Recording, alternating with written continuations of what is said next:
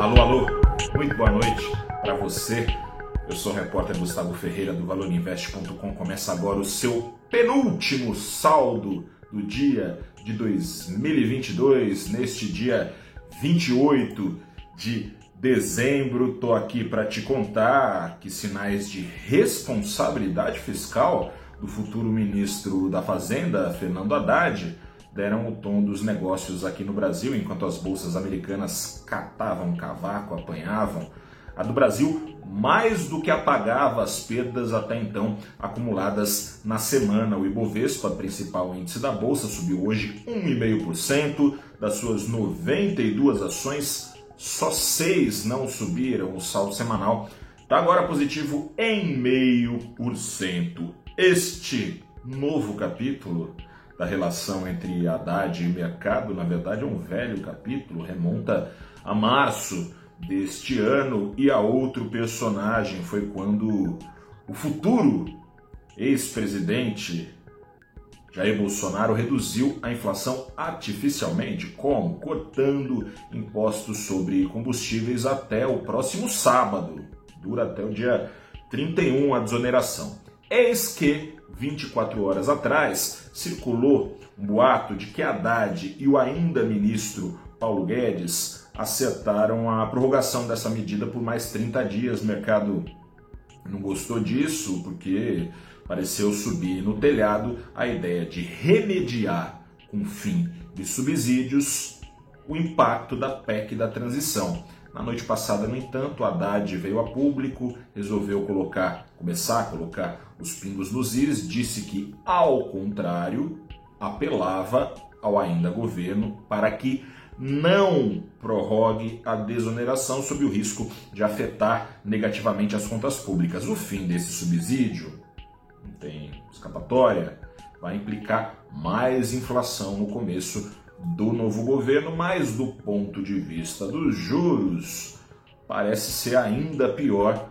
caso esse subsídio seja mantido. Sem esse subsídio, mais de 50 bilhões com B de bola, 50 bilhões de reais estarão de volta aos cofres públicos em 2023. É praticamente um terço mais que isso até, do furo no teto de gastos causado pela PEC da transição, orçado em 145 bilhões, com o subsídio nos combustíveis mantido, portanto, um problema inflacionário perene e não passageiro poderia ser criado, como? Ao manter as contas públicas mais descompassadas por mais tempo, a sensação de risco fiscal entre os investidores seria um empecilho potencialmente bem mais sólido para a Selic demorar a cair ao longo do tempo. Enfim, retomada a tributação em janeiro, o novo governo vai buscar meios de baratear os combustíveis. Não está descartada a retomada desse subsídio, mas essa parece, ou pelo menos pareceu assim hoje, a última, lá no fim da fila das alternativas. Isso porque em entrevista ao jornal O Globo, uma prévia foi publicada hoje, vai ser publicada na íntegra amanhã. Haddad prometeu a jornalista e ídolo pessoal Miriam Leitão reduzir o déficit fiscal acabando com aspas, benesses que foram dadas eleitoralmente. Entre essas benesses, né, enfim, cai como uma luva essa caracterização justamente na desoneração dos combustíveis por essas e outras, mesmo com inflação no curto prazo líquida e certa, foi retirada a pressão dos juros e aberto espaço também pro dólar voltar a cair. O dólar ficou hoje 0,6% mais barato aos R$ 5,25. Amanhã estarei de volta com o saldo do dia especial, não só porque é o último saldo do dia, é porque é o saldo último da semana? Também não. É porque é o último saldo do ano. É saldo de 2022, então.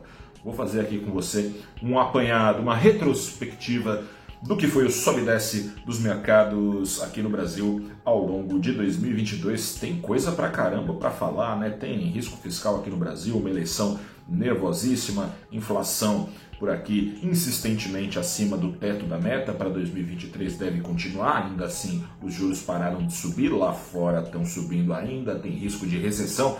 Tem pandemia que não acabou, teve guerra, tem guerra que também não acabou, enfim, tem coisa pra caramba. Conversaremos mais sobre isso amanhã. Um grande abraço, boa noite, até a próxima